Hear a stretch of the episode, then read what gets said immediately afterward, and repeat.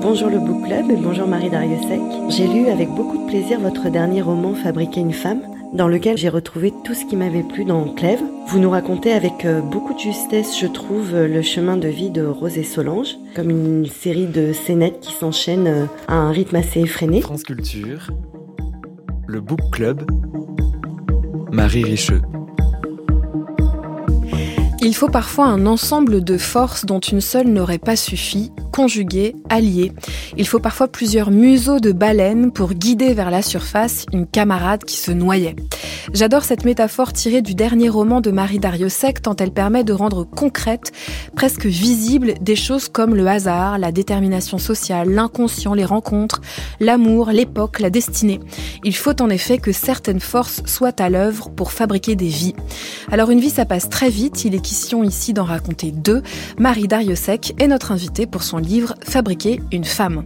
Comme chaque mardi vers 15h50, nous avons rendez-vous avec Lou Quevauvillé. Aujourd'hui, elle nous parle d'un outil numérique éditorial. Ça pourrait paraître pointu, mais en fait c'est surtout politique. Et à la fin de l'émission, on cherche toujours de la musique dans les livres. Figurez-vous qu'on en a trouvé plein dans le roman de Marie Dariussec, alors on piochera dedans.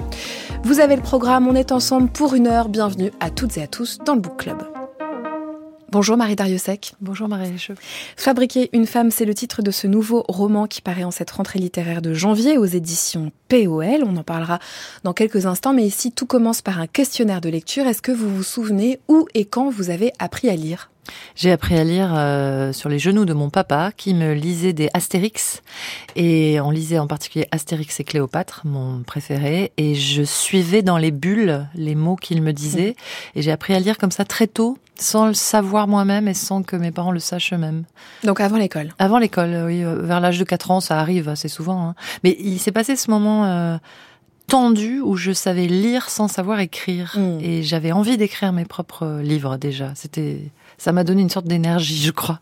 Qu'est-ce que vous gardez de l'apprentissage de la lecture en lien avec, alors, ou bien les genoux de votre père, mais surtout, j'ai envie de dire, les, euh, les, les, dessins ou les bulles, enfin, mm. la BD, c'est quand même une écriture particulière. En fait, paradoxalement, ensuite, je, suis passée à Oui Oui. Hein. Moi, je suis de la génération Bibliothèque Rose. Et mon premier Oui Oui se passait dans une ferme et je n'arrivais pas à... C'était un dessin en noir et blanc, sans couleur, que je n'arrivais pas à comprendre. Et les lettres... Enfin, je me rappelle très bien de la difficulté de la première page. Voilà. Entre ce dessin et les lettres qu'il fallait que je mette bout à bout. C'était fort pour entrer dans un livre qui reste, en fait. Hein. Mm à chaque fois, et d'ailleurs pour commencer l'écriture d'un livre, la première page, bah, c'est toujours une histoire euh, difficile. Et vous faites en sorte d'être plutôt, on, bascule du côté de la romancière, mais d'être plutôt accueillante ou vous ne vous posez pas cette question-là? C'est une grande question et je trouve que je l'ai été trop peu avec certains de mes livres euh, vers le début des années 2000. Un livre comme Le Pays, par exemple, je le réécrirais aujourd'hui sans faire cette ces trois quatre premières pages qui sont une espèce de face nord pour le, mmh. lecteur et la lectrice à, à grimper j'essaie d'ouvrir un peu plus aujourd'hui le début des livres, quitte à faire des faces nord un peu plus loin, quoi. Et vous, vous êtes une bonne grimpeuse en tant que lectrice. Vous n'avez pas peur des faces nord du début? Si, il m'arrive de, il faut sauter des pages. Hein. Quand il vaut mieux euh, lire en sautant des pages que pas lire de toute façon. Donc il m'arrive souvent de sauter des pages et de revenir ensuite dessus quand je suis vraiment embarquée par un, un, un récit ou une forme. C'est pas forcément un récit qui m'embarque, ça peut être une forme très intéressante et je relis après. Quand on, vous laisse donc euh, à l'enfance, à l'orée de la lecture, 4 ans, 5 ans, ensuite est-ce que vous devenez ce qu'on appelle une enfant lectrice? Oui. Bah, il n'y avait pas grand-chose à faire dans mon village. Hein. C'est un peu ce que je raconte justement dans, plusieurs de mes romans, dont Fabriquer une femme. Il n'y avait pas Internet, euh, il n'y avait pas, comme disent mes enfants, mais mais il y avait l'électricité. Je dis oui quand même, il y avait l'électricité, mais euh, on s'ennuyait avec une grande force. Ce qui est bien et mal. c'est formidable Internet. Enfin vraiment, je euh, j'aurais préféré, je crois. Euh, mais on, il fallait bien s'occuper. Donc j'ai joué au Playmobil jusqu'à l'âge de 14 ans, c'est un truc de fou. Et j'ai lu, j'ai lu, j'ai lu, sans connaître la littérature qu'on a aujourd'hui jeunesse. Donc on passait directement, en gros, du club des sept ou du clan des sept, je sais plus comment ça s'appelle, à euh, Madame Bovary. Ce qui était pas bien. Enfin, moi j'ai rien compris à Madame Bovary. Vous l'avez lu quand? Je l'ai lu vers 13 ans c'est trop tôt, c'est on comprend pas. Enfin, mais vous l'avez lu quand même? J'ai lu quand même. J'ai ouais, page après page. Mais pourquoi? Qu'est-ce qu'il y avait rien d'autre Il y avait rien. Ah oui, mais vous deviez forcément trouver quelque chose dans Bovary. Euh, c'est pas vrai. Il y avait la science-fiction. J'ai lu beaucoup de science-fiction, beaucoup. Ça, ça vraiment, euh, ça m'a énormément, ça a beaucoup nourri mon imaginaire. Il y avait des livres chez vous? Oui, mes parents étaient des grands lecteurs, pas des, pas ce qu'on pourrait appeler des intellectuels, mais des grands lecteurs. Ils lisaient de tout, ça allait des Cosaques de Tolstoï, je me rappelle que j'ai jamais réussi à lire, trop difficile pour le coup, je crois, enfin trop, ah, je sais pas, l'histoire m'accroche pas assez. À euh, son Antonio, euh, euh, Guy Descartes, enfin il y avait un peu de tout quoi. Et donc Bovary? Bovary, euh, j'étais très intriguée. Pourquoi est-ce qu'on en faisait un monument? Je voulais comprendre. Je voulais comprendre et euh, je devais être en trois, non quatrième. Les profs m'en parlaient sûrement, nous en parlaient sûrement. Euh, la bonne parole était bien semée. Enfin, je, la princesse de Clèves, la première fois que je l'ai lu, j'y arrivais pas du tout. Il faut sauter les 15 premières pages. Il faut, il faut commencer à une beauté parue à la cour. et ensuite, on peut lire les 15 premières pages à la fin du livre et on comprend à quoi elles servent. Et vous parlez, Marie Dariussec, dans votre roman de figures de professeurs, et en tout cas, il y en a, voilà, comme ça, qui, qui apparaissent. Est-ce qu'il y en a eu dans votre parcours à vous qui vous ont mis sur des chemins de lecture importants, qui vous ont ouvert la porte d'un, d'un continent ou d'un autre précieux? Euh, je me rappelle de Monsieur Louis qui lui m'a ouvert une porte très, euh, euh, comment dire, très pratique, très importante, qui était euh, qu'il existait des grandes écoles et que mmh. je pouvais y prétendre. Et du, depuis le lycée de Bayonne, c'était pas une évidence. C'est lui qui m'a mis sur la voie des classes préparatoires et finalement de Normal Sup, qui a vraiment participé à ma formation, euh, y compris d'écrivaine, mais surtout qui m'a donné euh, une sécurité. Euh, j'ai écrit pendant quatre ans moi à Normal Sup, c'était extraordinaire. Donc c'était c'était un vrai prof, c'est-à-dire qu'il mettait sur le bon chemin. Et après, oui, c'est lui qui m'a mis dans les mains Georges Perec. J'aurais pas pensé sans lui, je pense. Il a mis quoi dans vos mains de Perec? Mmh. Je crois que c'était les choses, oui, c'était les choses, voilà. Mais je me rappelle aussi de Monsieur Chartier, qui était prof d'histoire géo, et lui, il m'a tout appris du climat à l'époque. On parlait pas encore de réchauffement, mais je me rappelle que c'était une, une approche de la planète Terre qui, m'a été largement aussi précieuse pour écrire, en fait, que Madame Bovary, par exemple. Pourquoi, euh, rapidement? Parce que tout fait, parce que pour les écrivains, tout fait sens, tout fait bois, tout fait feu, et, euh, et cette perception que j'étais debout sur une boule de terre de taille moyenne qui était cernée par une atmosphère extrêmement précieuse, qui était elle-même en mouvement, c'est déjà immédiatement romanesque. Et en tout cas, ça crée des points de vue, ça, ça, ça crée des endroits pour, euh, pour écrire. Qu'est-ce que vous cherchez dans les livres aujourd'hui? Euh, je, cherche, je cherche vraiment une forme. Je, les histoires... Euh, moi, je pense que c'est toujours la même histoire depuis Homère. Euh, euh, L'Odyssée, c'est l'amour et les voyages. L'Iliade, c'est la guerre et les dieux. Il faut ajouter les animaux sur les deux, euh, sur les deux épopées. Mm. Et en tout cas, moi, c'est la totalité de mes thèmes, si on peut dire ce mot idiot. Et donc, c'est pas là qu'il faut chercher. Non, c'est pas dans le récit. Par contre, il faut absolument chercher une forme pour raconter à nouveau cette histoire de façon neuve, c'est bien ambitieux, mais d'une façon qui ne soit pas en retard sur la vitesse du monde. Donc vous, cherchez des formes en lecture, autant qu'en écriture, à vrai dire. Je ne cherche que des formes. je ne cherche qu'une forme pertinente, une forme valide pour dire le monde aujourd'hui, ou hier d'ailleurs, ou, demain. Je lis beaucoup de science-fiction toujours, mais une forme qui me qui me permet d'ouvrir un petit vasistas ou une fenêtre ou un Velux ou parfois une grande fenêtre, une baie vitrée, là où j'avais pas pensé l'ouvrir dans ma tête. Est-ce que vous avez une table de chevet? Ah, j'en ai plein. Euh, Est-ce qu'il y a des livres dessus? Ouf là là, il y a. Vous avez plein de tables de chevet avec plein de livres dessus. Exactement. Vous avez plein de lits J'ai plusieurs lits. Oui, je dors souvent dans mon bureau. Euh, oui, j'ai jusqu'à trois lits, et sans parler des hôtels où je peux aller. Alors, quel est le statut des livres qui se trouvent sur les tables de chevet? Est-ce qu'ils ont comme ça une vie particulière? Tout à fait, oui. Je, je, je, suis insomniaque, donc je lis euh, la nuit des livres, euh, disons, plutôt faciles. J'appelle facile un livre justement dans on puisse entrer relativement sans effort, qui vous attrape par un récit, par une histoire, si possible par un suspense. Même si pour que je lise un polar, faut vraiment qu'il y ait une écriture, quoi. Ça, c'est sûr. Euh, je cherche une forme et une écriture, c'est un peu la même chose. Et dans la journée, si je suis pas trop fatiguée, je peux lire de l'histoire, des essais. Euh, euh, je lis toutes sortes de choses. Je suis une lectrice gourmande. Enfin voilà, très. Vous lisez volontiers allongé Ma psychiatre me l'a interdit. non, parce que je, comme je suis insomniaque, il faut pas que je m'allonge trop dans la journée. Sinon, c'est n'importe quoi. Sinon, je passe ma vie au lit, sans dormir, en, dormir, en dormant n'importe quand. Euh, non, non, je, je, lis assise, c'est une nécessité euh, euh, psychiatrique. Est-ce que vous avez en 2024 rendez-vous avec un livre? Est-ce que vous savez que dans les 12 mois qui viennent, vous seriez heureuse d'avoir lu oui. Un texte. Il y a cette biographie de Kafka qui m'attend, euh, hmm. celle qu'on a mis 20 ans à traduire par cet Allemand dont le nom m'échappe. Rainer Stack. Merci, c'est lui, absolument. Il a été en entretien avec Mathilde Agman dans le Book Club. Je le glisse pour les amateurs de, podcast. Donc j'ai hâte de m'y plonger euh, et je lirai son deuxième tome et les autres qui suivront quand ils seront traduits. Euh, mais j'ai aussi, par exemple, je sais que je veux lire euh, le livre de Corinne Sombrin sur le, le, petit-fils de Géronimo. Je, je cherche de, de, de, de, tous les Mais côtés. Mais vous avez des rendez-vous? Ah oui, oui, ces livres m'attendent. Ouais. Ah oui, oui. C'est du sérieux. Ah, c'est du plaisir. Je sais pas ce que c'est. C'est ma vie d'écrivaine hein, aussi. Ça fait. Hmm. Euh, euh, c'est pas pour rien que je lis Corinne Sombrin. C'est parce qu'un de mes personnages d'un de mes romans futurs sera probablement une grande chamane.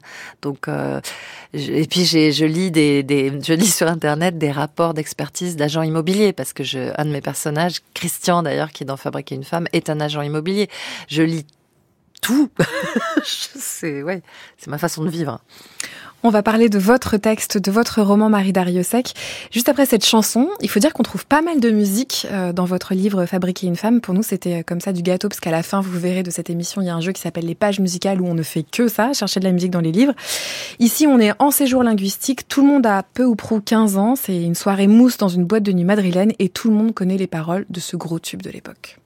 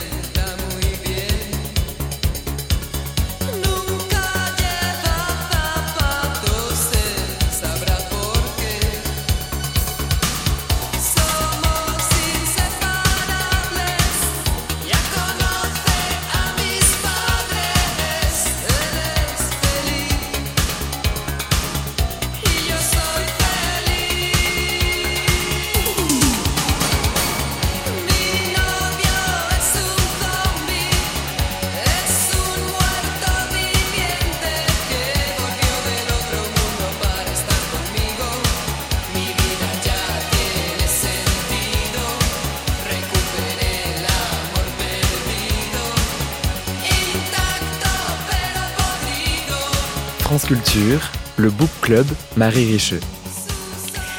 Il arrivait quelque chose au temps, c'était très long, alors qu'elles savent bien toutes les deux que c'est très court, c'est comme la vie, c'est déjà fini. La vie, on en lit deux versions dans votre dernier roman, Marie Dariussec, une d'après Rose, l'autre selon Solange.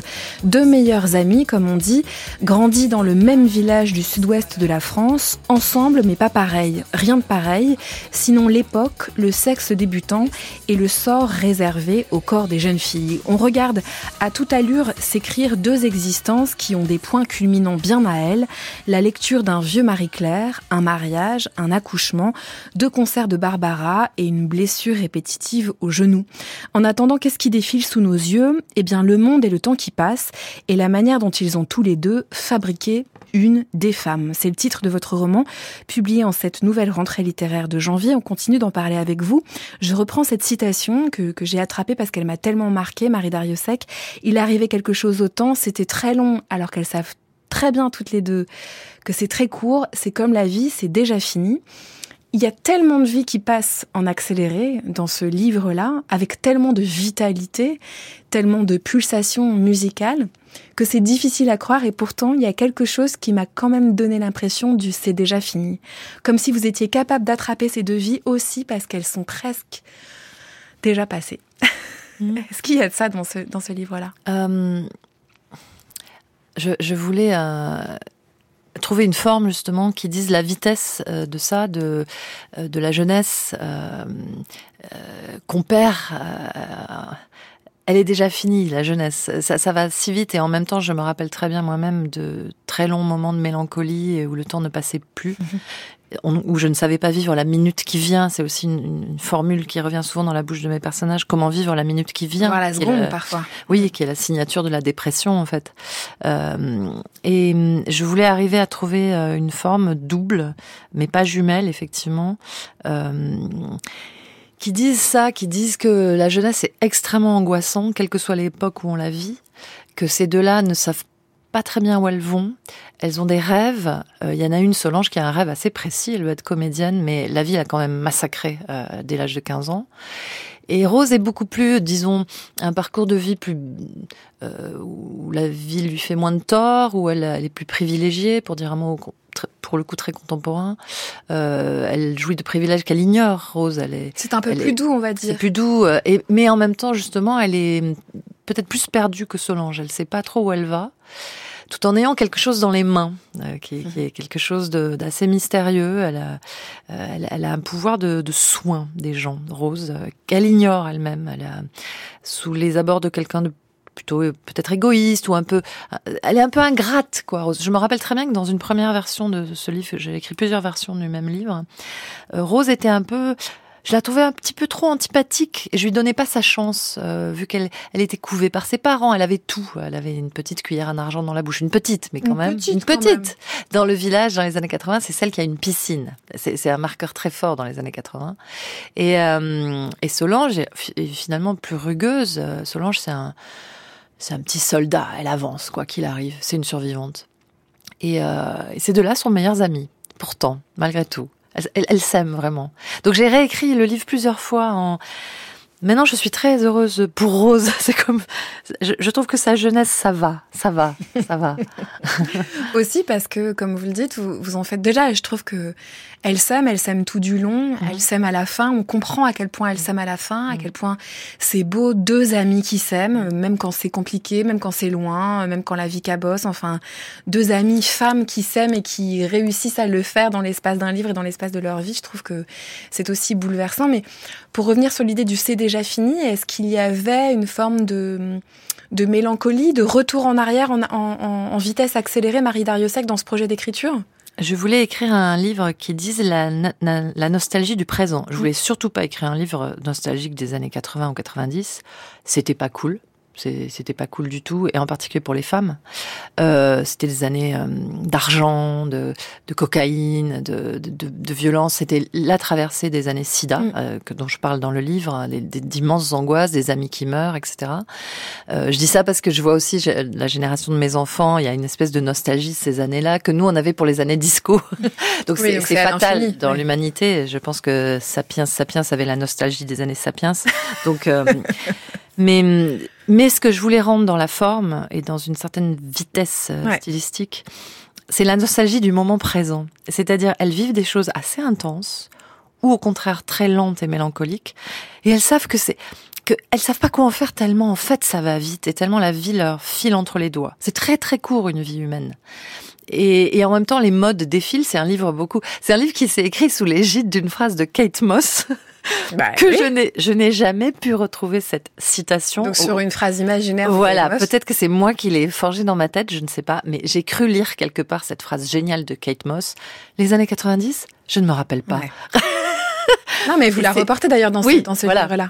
Et euh, mais on veut presque vous croire qu'elle ait pu dire ça. Oui, ça lui va bien. Donc on peut dire quand même immense égérie de la mode, une femme euh, belle sous toutes les coutures, même après un très très long voyage. Écrivez-vous dans votre livre, Marie Dariussec, et qui euh, peut-être a été justement dans une si grande vitesse de tout, mhm. c'est-à-dire la mode, les boîtes, les couvertures, la drogue, l'alcool, le, champagne mhm.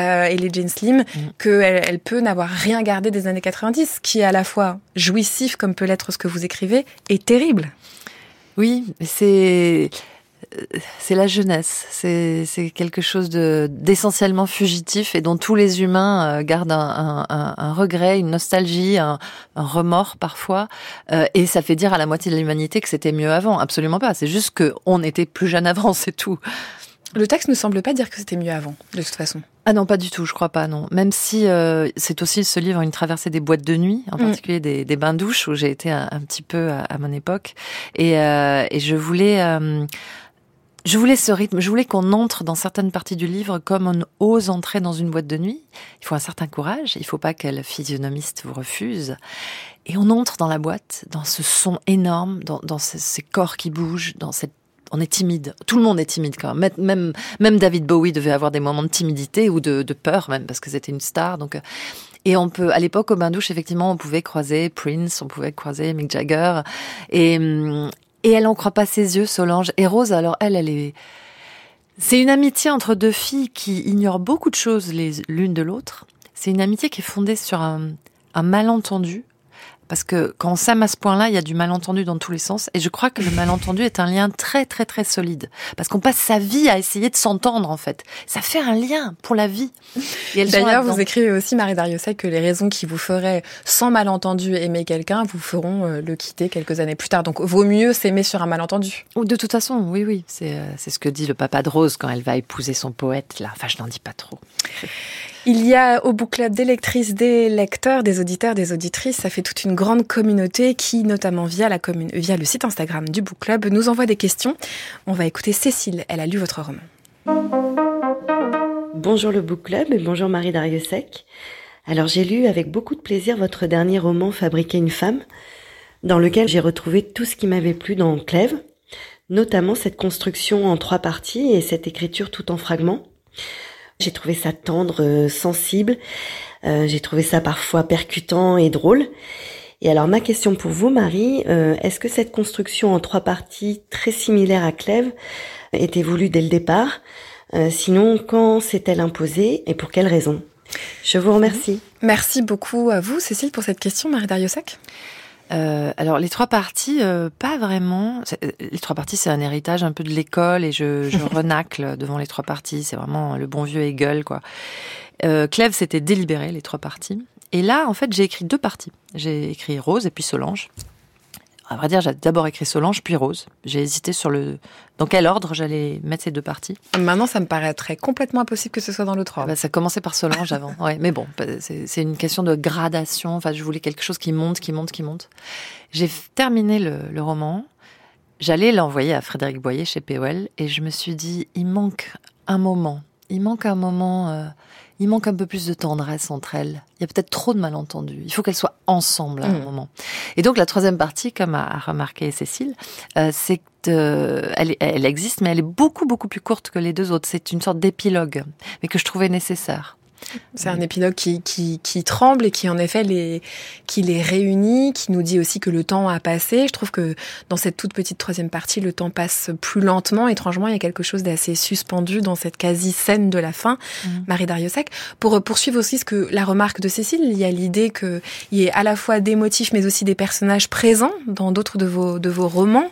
Euh, moi, j'avoue que comme j'ai une, une, mémoire de rien du tout, il a fallu que j'arrive au bout du chapitre de Solange pour dire « Attends, mais Solange, mais bien sûr. Mais c'est pas grave du tout. Solange de Il faut beaucoup aimer les hommes.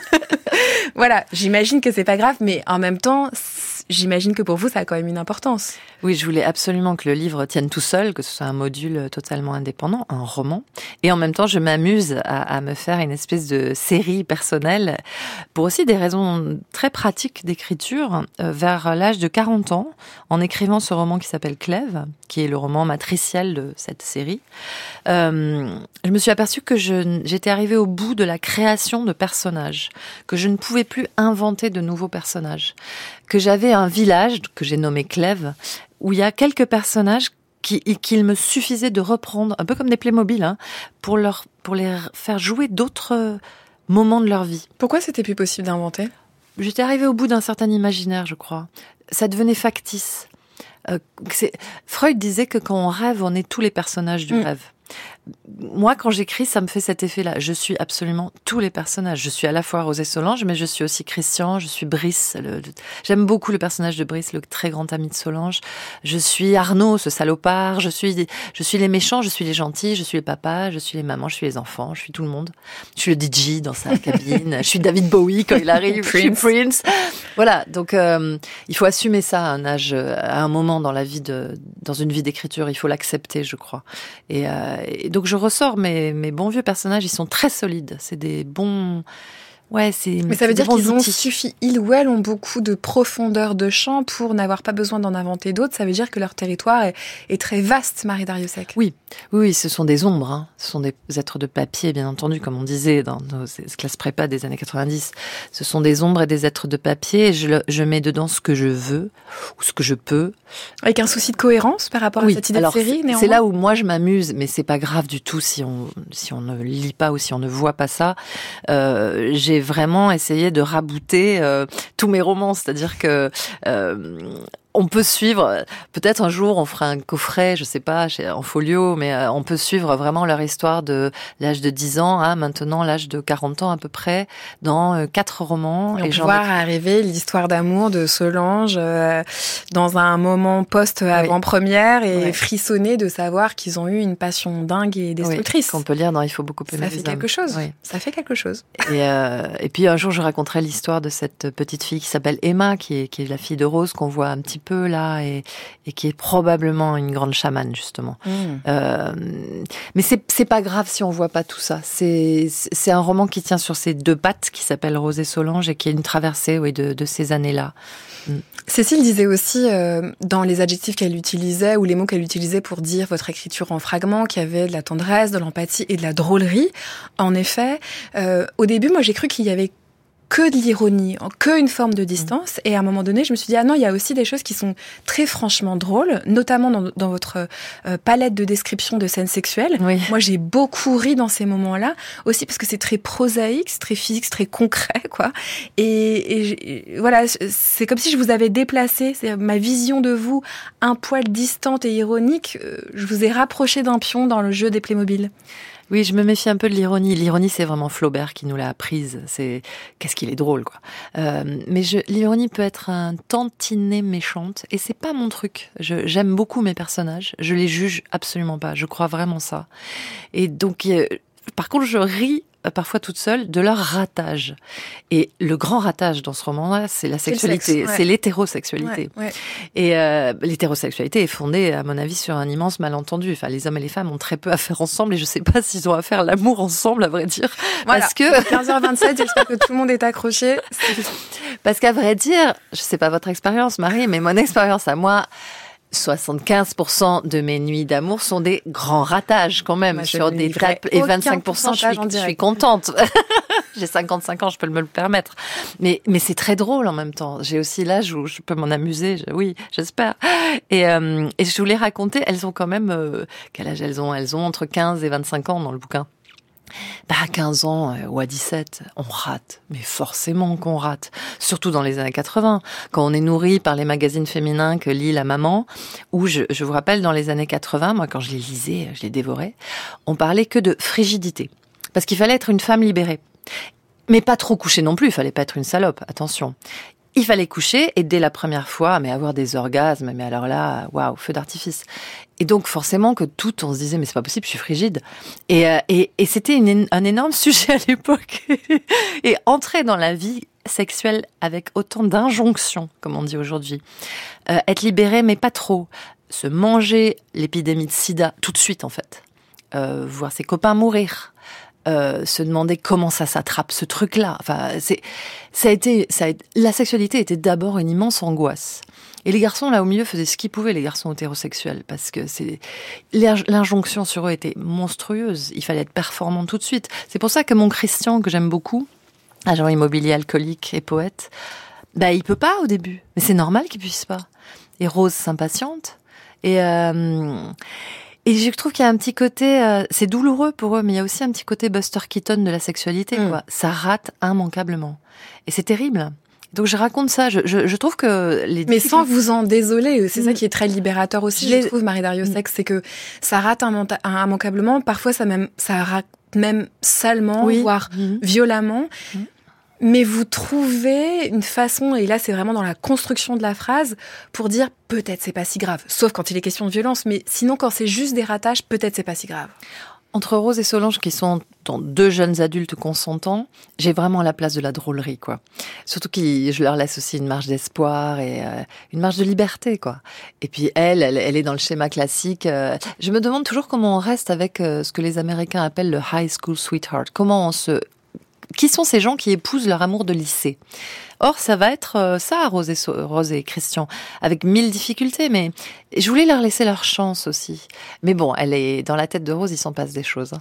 Dans sa vie aussi, d'ailleurs. Vous parlez d'injonction, on va l'entendre dans la voix euh, d'Annie Ernaux dans cette archive, qui parle aussi de, de fabrique d'une certaine manière. Ce sont des entretiens diffusés en 2016 sur France Culture la liberté, c'est pas un donné, et on est toujours dans un contexte où, voilà, essayer de se libérer. Mais ce qui compte surtout, c'est qu'en réalité, on est le produit, euh, on est le produit d'une histoire, et on se trouve confronté continuellement avec euh, des interdits ou des, au contraire, euh, vraiment des injonctions de la société. Et fond, c'est ça. Comment comment se conduire, comment agir. Et pour les femmes, c'est très très souvent justement une grande question. Ces injonctions ont évidemment varié. Alors, celles dont il est question, effectivement, dans Mémoire de filles et qui euh, ne, sont pas euh, décrites euh, une par une en liste, etc. Mais c'est un climat. Et ce climat, c'était de conserver pour les filles leur virginité, ce qui était très difficile, parce que les femmes ont des désirs, les filles ont des désirs.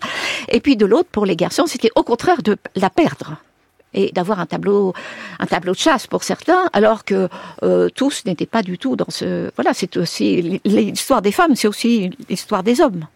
L'histoire des femmes, c'est celle des hommes, c'est aussi l'histoire des hommes. C'est Annie Ernaux, romancière, prix Nobel de littérature en 2016, au micro d'Augustin Trapenard.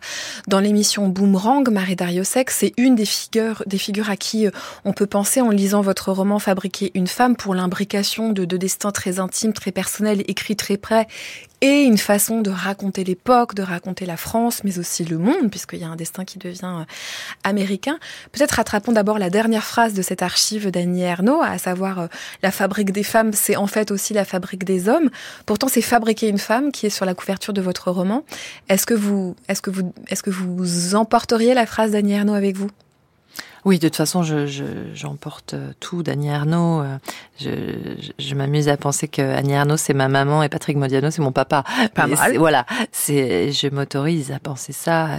Et, j'ajouterai aussi Gilles Deleuze en, oncle quelque part parce que il y avait cette idée de devenir, devenir femme, devenir animal. C'est, une, Donc plutôt deleuzien. Voilà, c'est un grand concept deleuzien, le devenir animal. Et puis évidemment Simone de Beauvoir. Hein, on ne devient pas, on, ne naît pas femme, on le devient. Dans ce mot de fabriquer, qui s'est imposé assez tôt, il y a le bricolage. Les femmes sont bricolées. Elles sont faites d'injonctions tout le temps contradictoires, euh, qui pèsent très très très tôt, aussi sur les petites filles déjà. Euh, et comme disait Judith Butler, en allant euh, d'un autre côté de la théorie féministe, quand on décrit une petite fille comme par exemple innocente, pure, on ne la décrit pas, on lui donne des ordres. Quand on décrit euh, une jeune maman comme euh, maternante, aimante, douce, on ne la décrit pas, on lui donne des ordres. Ce que Butler appelle la performance, en fait. Mm. le genre est une performance, le genre est construit. Et bien évidemment, dans l'hétérosexualité, en regard, il y a la construction masculine. Pourtant, les hommes me paraissent moins fabriqués, un peu moins factices. Dans le mot fabriqué, il y a cette idée d'une d'une facticité, d'un maquillage qui est imposé aux femmes. Mais parce que, mais ils sont moins fabriqués parce qu'ils ont moins à bricoler? Ah, parce qu'ils sont du côté des dominants, tout simplement. Et quand on est du côté des dominants, qu'on le veuille ou non, hein, il y, y, a des hommes qui refusent ce poids qui est très lourd de la domination, il y en a. Mais quand on est du côté des dominants, on a beaucoup plus de place pour s'ébattre, on a beaucoup plus de confort, et on a moins de questions à se poser la grande chance, très paradoxale des femmes, c'est qu'on est obligé de penser aussi les hommes pour, pour se débattre dans cet univers qui est dominé par eux. Donc on, on est, on doit penser ce que c'est être une femme, mais on doit aussi penser ce que c'est être un homme pour les comprendre. Quand on démarre sa sexualité comme moi un peu trop tôt dans un village euh, où on avait très peu d'informations sexuelles objectives, si ça existe, euh, et juste avant l'épidémie de sida, euh, on est obligé de bricoler une sorte de d'être féminin euh, qui était un, costume que j'enfilais le matin pour aller à l'école quand même. Hein. Et hum, les garçons aussi probablement, mais en étant euh, bah, tout simplement, la rue pour eux n'était pas le même danger que mm. pour moi comme femme.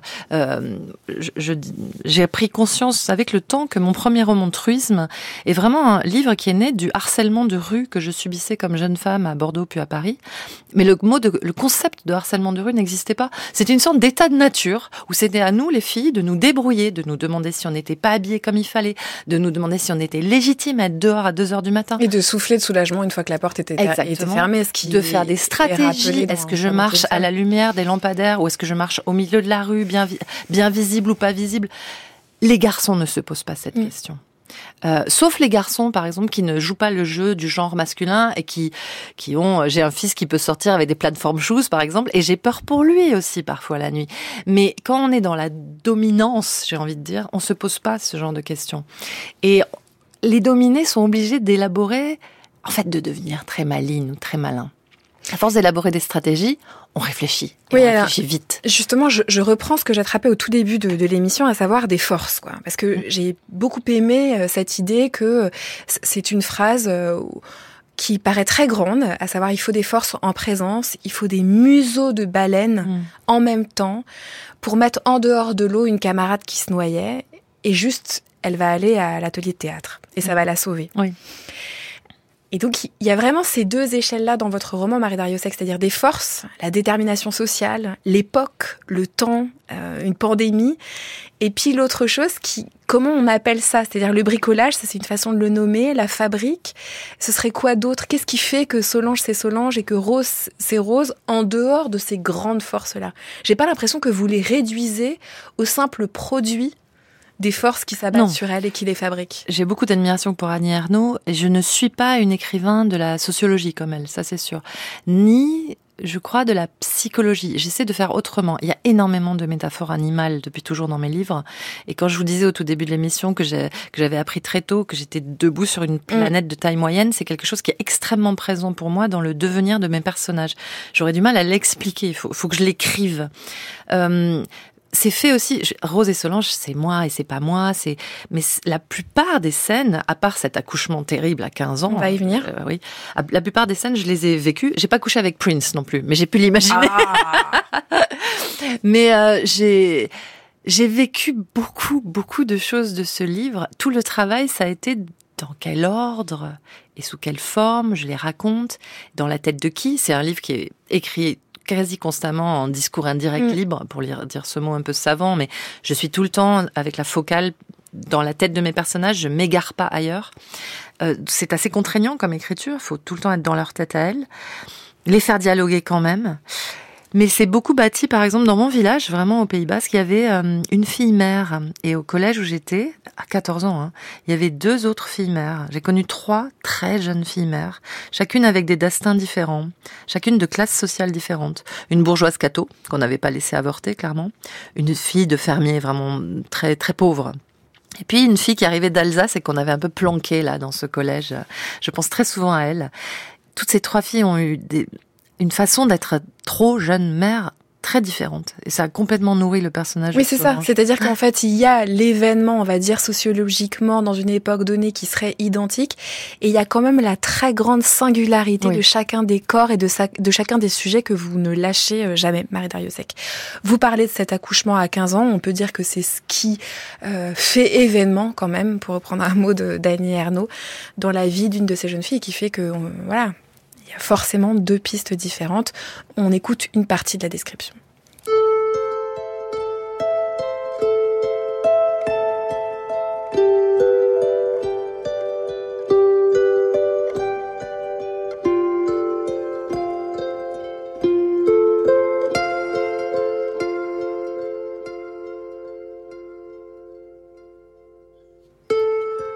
Le mot césarienne flotte.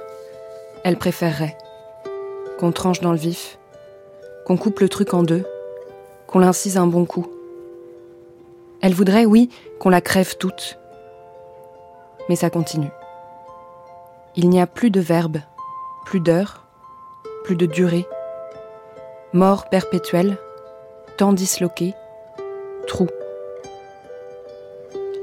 De ce trou émergent des mains qui cherchent à agripper quelque chose.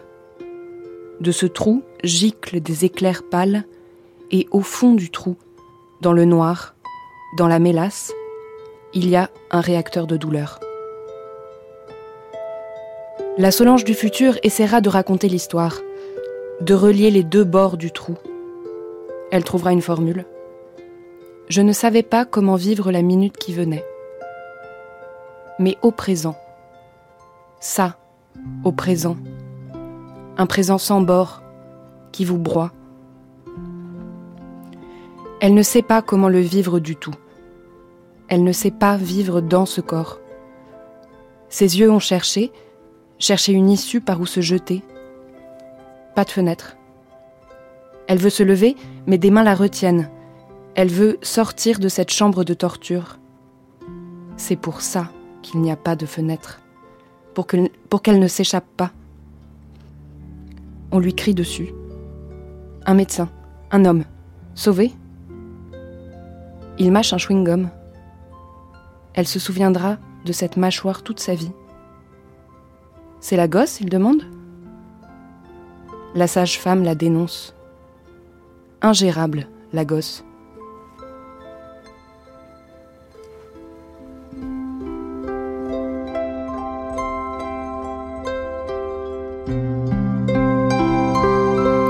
Un extrait de Fabriquer une femme paru aux éditions POL, lu par Oriane Delacroix.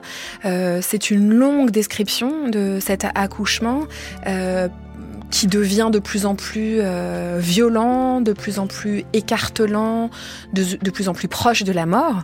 Euh, quelle est la place de, de, cette scène ou de cette expérience-là, euh, voilà, dont on est au courant quasiment dès le départ, puisque on sait qu'elle va avoir un enfant, qu'elle a 15 ans et que c'est en soi un énorme problème mais dont l'étendue de la description nous fait réaliser à quel point c'est inscrit dans son corps pour toujours. Oui, c'est vraiment une rescapée euh, d'une douleur euh, qu'elle n'avait aucun moyen d'imaginer, dont personne ne l'avait averti. Euh, c'est les années 80, il n'y a pas de péridurale. Euh, et puis de toute façon, il n'en est pas question. Elle est dans ce bled, même une échographie, euh, c'est compliqué. Il faut aller à Bordeaux, etc. Euh, c'est très matériel cet accouchement, le fait qu'elle a. Enfin, elle dira à un moment du livre, accoucher et être mère, ce n'est pas la même chose. Et c'est vraiment ce qu'elle vit. Et cet enfant, l'enfant de Solarge, aura un destin catastrophique en fait, hein, parce que elle n'en a absolument rien à faire. Et j'écris toujours euh, par-delà la morale. Enfin, quand je disais que je ne juge jamais mes personnages, je n'ai pas le moindre jugement sur Solange. Elle a toutes les raisons du monde pour ne pas vouloir de cet enfant et personne l'a aidé. Enfin, ses parents sont un peu en vrac. Il y a une voisine qui essaye, mais euh, la contraception c'est trop tard, voilà. Donc, euh, et puis les hommes du village, on ne sait pas très bien qui est le père. Elle-même, elle a son idée, mais bon, c'est, elle s'en fout. Elle a, survécu à ça. Maintenant, plus personne ne va lui dire comment se comporter. Et quand le Toubib lui dit ingérable la gosse, elle va rester ingérable toute sa vie. Et ça la détermine. Et Rose, sa meilleure amie, qu'est-ce que vous voulez qu'elle fasse face à, une telle expérience dont en plus tout le monde a l'air de considérer que ma foi c'est banal. Pendant des années, enfin pendant des siècles, qu'est-ce que je raconte? Cette douleur euh, inouïe que subissaient certaines femmes. On n'a pas toujours aussi mal, mais enfin, ça fait très très mal un accouchement. Ça allait de soi, c'était comme ça. Euh. Et surtout pendant des années, ça n'était même pas dit. C'est-à-dire que ce qui se passe avec ce roman, Marie Dariussec, par exemple, avec ce chapitre-là, c'est qu'on remplace par la gosse de telle rue euh, vient d'avoir un môme à 15 ans, ça tient en une phrase et c'est fini. Et mm. même si possible, on n'en parle pas mm. ou on en parle au café, mais et ça, c'est remplacé par, je sais pas, il y a une huitaine de pages où on est dans le corps. Ça, mm. ça n'a rien à voir. C'est, on a changé de monde. Mm. On, on, parle des outils qu'il faut pour sortir le crâne d'un enfant qui passe pas. On parle de ce que c'est qu'une contraction. On parle du palier de douleur. Euh, voilà. On parle de ce qui se passe quand on a fini de donner naissance à un bébé et d'expulsion du placenta. Enfin, c'est-à-dire que c'est, ça change de monde, quoi. Mm. Et en même temps, la douleur est telle qu'elle ne peut se dire que par des, abstractions, par moment, c'est un texte que j'ai vraiment beaucoup aimé écrire tout en ayant extrêmement mal au ventre et au rein en l'écrivant. J'étais un peu dans une espèce d'état d'auto-hypnose et, mm, où je revivais des, enfin, j'ai aussi accouché, heureusement, euh, souvent sauvé par la péridurale, mais euh, je me rappelais très bien, en fait, qu'il n'y a pas de mots. Il y a un seuil où il n'y a pas de mots. Et je voulais, c'est très paradoxal à écrire, mais je voulais essayer d'écrire ça. Et puis il y a aussi un placenta, il y a aussi des choses très concrètes. C'est un accouchement, c'est très organique et c'est aussi euh, l'orée du monde. Enfin, c'est aussi euh, complètement incompréhensible. Euh, et d'ailleurs, ses copains d'école, c'est tout à fait normal qu'ils comprennent rien. C'est incompréhensible qu'un être humain se loge dans un autre être humain et devienne une vraie personne. Ça me demeure profondément incompréhensible et à la fois cauchemardesque et merveilleux. Et c'est très romanesque. c'est très romanesque. J'ai été aussi nourrie par les, accouchements qu'on peut trouver. Je crois que c'est dans La Terre ou dans La Curée de Zola. Zola, il était fort en accouchement. Pour en avoir beaucoup pratiqué, euh, vécu lui-même. Oui, mais je pense que les femmes, euh, d'abord, il a, il a dû en voir et les femmes devaient lui raconter. Et c'est comme Balzac qui a écrit des scènes d'allaitement prodigieuses.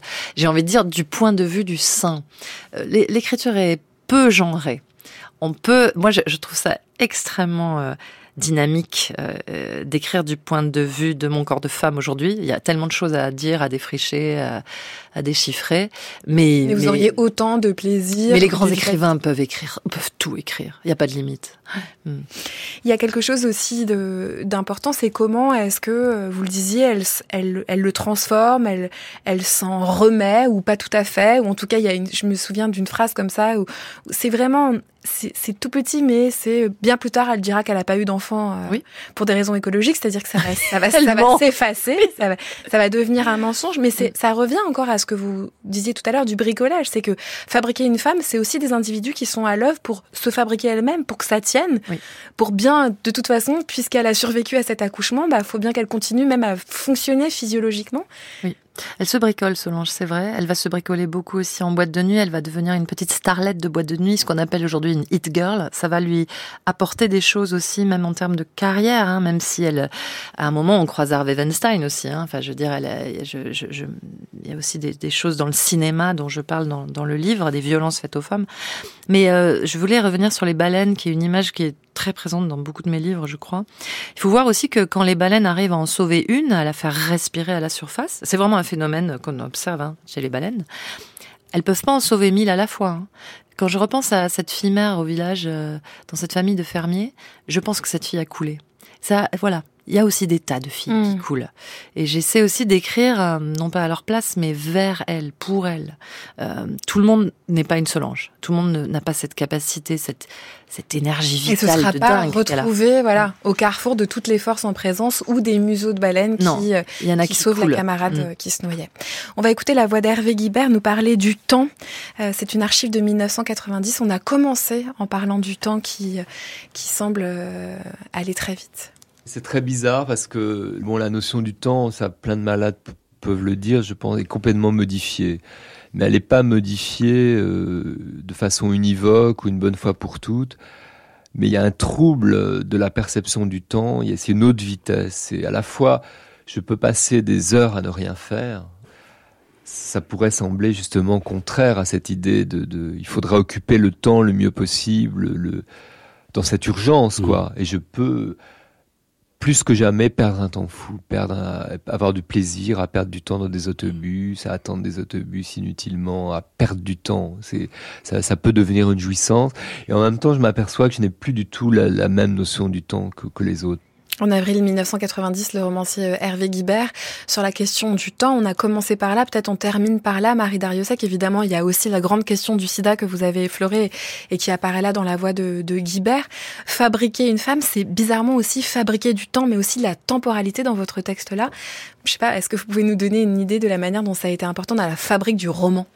Avec Guibert, quand il parle à ce moment-là, il a un an et demi devant lui, je crois. Donc, euh, euh, c'est un écrivain qui a énormément compté pour moi.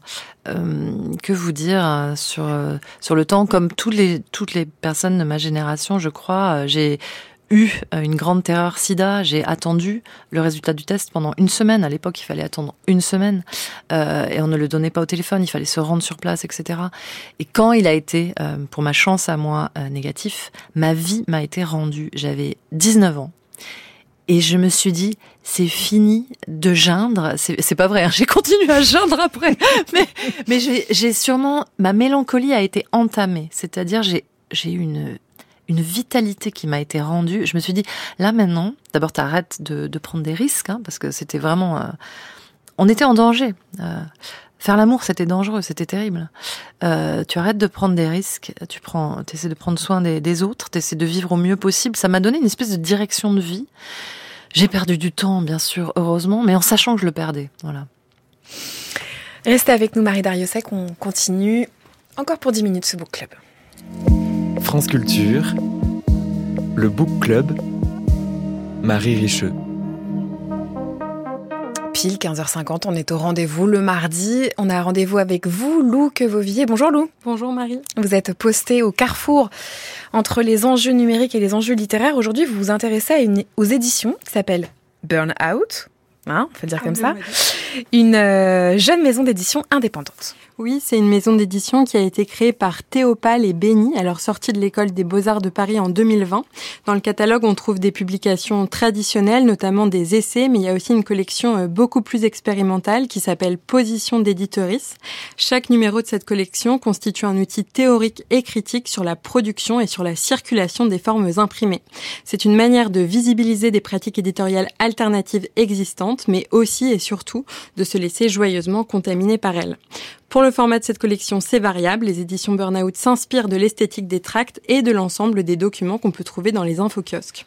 Le dernier numéro de la collection apparu il y a quelques jours, c'est le numéro 7. Ça s'appelle La morale de la Xerox et c'est une traduction d'un fanzine de deux artistes, Clara Balaguer et Florian Kramer. Alors ça a été publié pour la première fois en 2017 en anglais et ce sont deux textes qui abordent la question du plagiat et de l'appropriation des productions avec des regards complètement différents sur la question. Côté face du fanzine, Clara Balaguer, qui est philippine, raconte que la quasi-inexistence des bibliothèques et des librairies dans son pays d'Asie du Sud-Est l'a poussée à pirater des livres si elle voulait y avoir accès, alors que côté face du fanzine, Florian Kramer, qui est allemand, retrace l'histoire de l'appropriation dans l'art et raconte un moment de sa carrière où une institution prestigieuse lui a volé ses textes pour les éditer sans son consentement et sans lui reverser de droits d'auteur. Alors, en quoi est-ce que cette publication est particulière et surtout puisque c'est vous qui nous en parlez, euh, Lou, euh, où est-ce que c'est l'aspect plus numérique du projet? En fait, c'est une publication qui est assez rare parce que tout a été fait de façon collaborative et horizontale, de la traduction à la relure du fanzine, en passant par la mise en page et l'impression du livre. Moi, c'est l'histoire de la traduction de la morale de la Xerox que j'ai envie de vous raconter parce que c'est à cette occasion que les éditions Burnout et particulièrement Yann Trividic ont inventé un nouvel outil numérique éditorial, le logiciel Padatrad. Les éditions Burnout ont en fait organisé la traduction du fanzine en donnant des ateliers réguliers et gratuits à l'invitation de la galerie municipale Jean Collet à Vitry, en banlieue parisienne. Il n'y avait pas de conditions pour s'inscrire, même pas celle de maîtriser l'anglais, mais l'objectif était de réussir à traduire collectivement tout le texte, tout en réussissant à rendre visible dans la forme finale les discussions qui avaient émergé en traduisant. Les discussions autour du sens et de la langue, donc. Padatrad a alors été imaginé pour accueillir et faire cohabiter tous les désaccords des participants et des participantes. Grâce à ce logiciel, il peut y avoir autant de versions d'un texte qu'on le souhaite et tout le monde peut promouvoir sa traduction au même titre que les autres sans hiérarchie. Ça, on peut dire que c'est une position qui contrarie l'image qu'on a du traducteur ou de la traductrice habituellement qui signe l'unique version d'un texte d'une maison d'édition. Par ailleurs, Yann Trividic raconte qu'il arrivait à chaque atelier de traduction avec une version ajournée du logiciel pour que les participants et les participantes l'expérimentent et lui fassent des retours jusqu'à ce qu'ils parviennent à fabriquer un outil complètement ergonomique et utilisable par tous et toutes. Padatrad a aussi des fonctionnalités d'édition et de mise en page du texte. C'est tellement au carrefour des enjeux numériques et des enjeux littéraires, Lou Ovier, c'est parfait. Est-ce que vous avez un exemple de ce qui a pu poser problème en termes de traduction pendant ces ateliers, justement? Oui, et même plusieurs. Ce sont finalement des problèmes assez classiques lorsqu'on traduit à plusieurs têtes. Il y a eu notamment des batailles autour de mots qui s'emploient dans certains contextes et moins dans d'autres. Le mot race, par exemple, a été sujet de discussion. Et puis, il y a des participants et des participantes de l'atelier qui refusaient l'écriture inclusive parce qu'ils étaient dyslexiques et que ça les gênait pour lire, alors que d'autres y étaient très attachés politiquement. Le logiciel permet de rendre visible le texte inclusif ou non, selon ses possibilités de lecture. Alors, évidemment, dans la version papier de la morale de la Xerox, cette traduction s'est figée sur une des combinatoires possibles. Seul le format numérique permet de laisser le texte mouvant et les traces des discussions et de frictions visibles. Concrètement, à chaque fois qu'on rafraîchit la page sur laquelle est traduite la morale de la Xerox, une version différente du texte apparaît, ce qui permet à la personne qui lit de voir les passages qui ont été traduits à l'identique et ceux qui ont été euh, plus périlleux à traduire. Alors, est-ce que n'importe qui peut utiliser Patatrad ou est-ce que ça appartient à cette maison d'édition? Le logiciel est sous licence libre, ça veut dire qu'il est accessible, modifiable et appropriable par n'importe qui et Patatrad est extrêmement facile à installer et à pratiquer. Le logiciel a paru avec son mode d'emploi et bonus écologique, il est aussi léger qu'une image sur l'ordinateur. On sait déjà qu'il a été utilisé dans une école d'art en Belgique pour fabriquer un cadavre esquis géant, mais les personnes qui l'utilisent ne sont pas obligées de se signaler. En revanche, si vous modifiez le logiciel, vous devez le partager sous licence libre, vous aussi, c'est le jeu. Évidemment. Où est-ce qu'on peut se tenir au courant de la suite des aventures des éditions Burnout et de leur nouvelle parution, Lou? Ça se passe sur le compte Instagram ou sur leur site, et on peut bien sûr retrouver la morale de la Xerox dans quelques bonnes librairies. Je mettrai les infos sur la page internet de la chronique. Page internet qui s'appelle Lecture numérique franceculture.fr. Merci beaucoup Lou. Merci.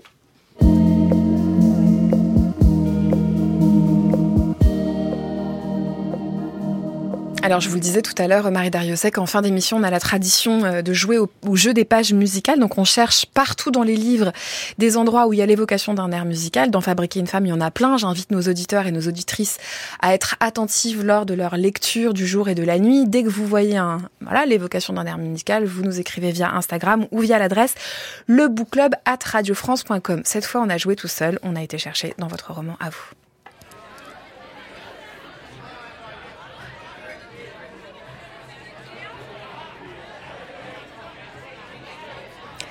Ils s'embrassent sur la banquette en peluche. Malgré la peau abîmée, Solange veut cette bouche et ce corps, et elle veut toucher ses seins.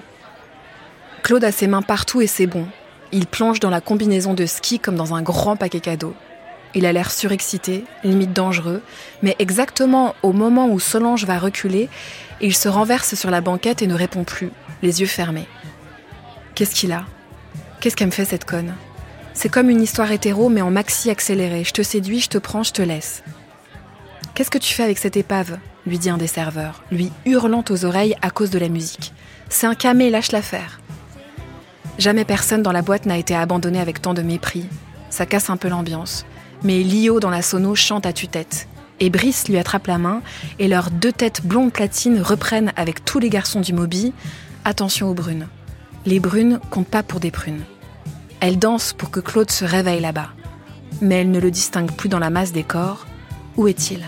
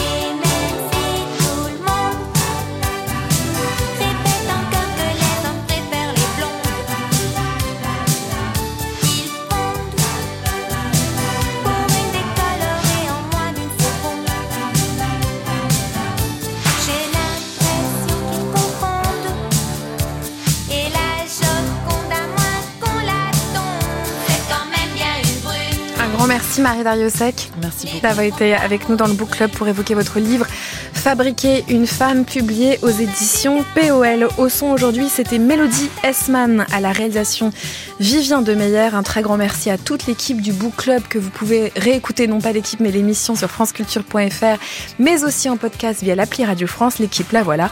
Jeanne Aléos, Mathilde Wagman, Oriane Delacroix, Marianne Chassor, Léa Weisgrus, Didier Pinot et Alexandre Alaï Begovic. Très bel après-midi sur France Culture.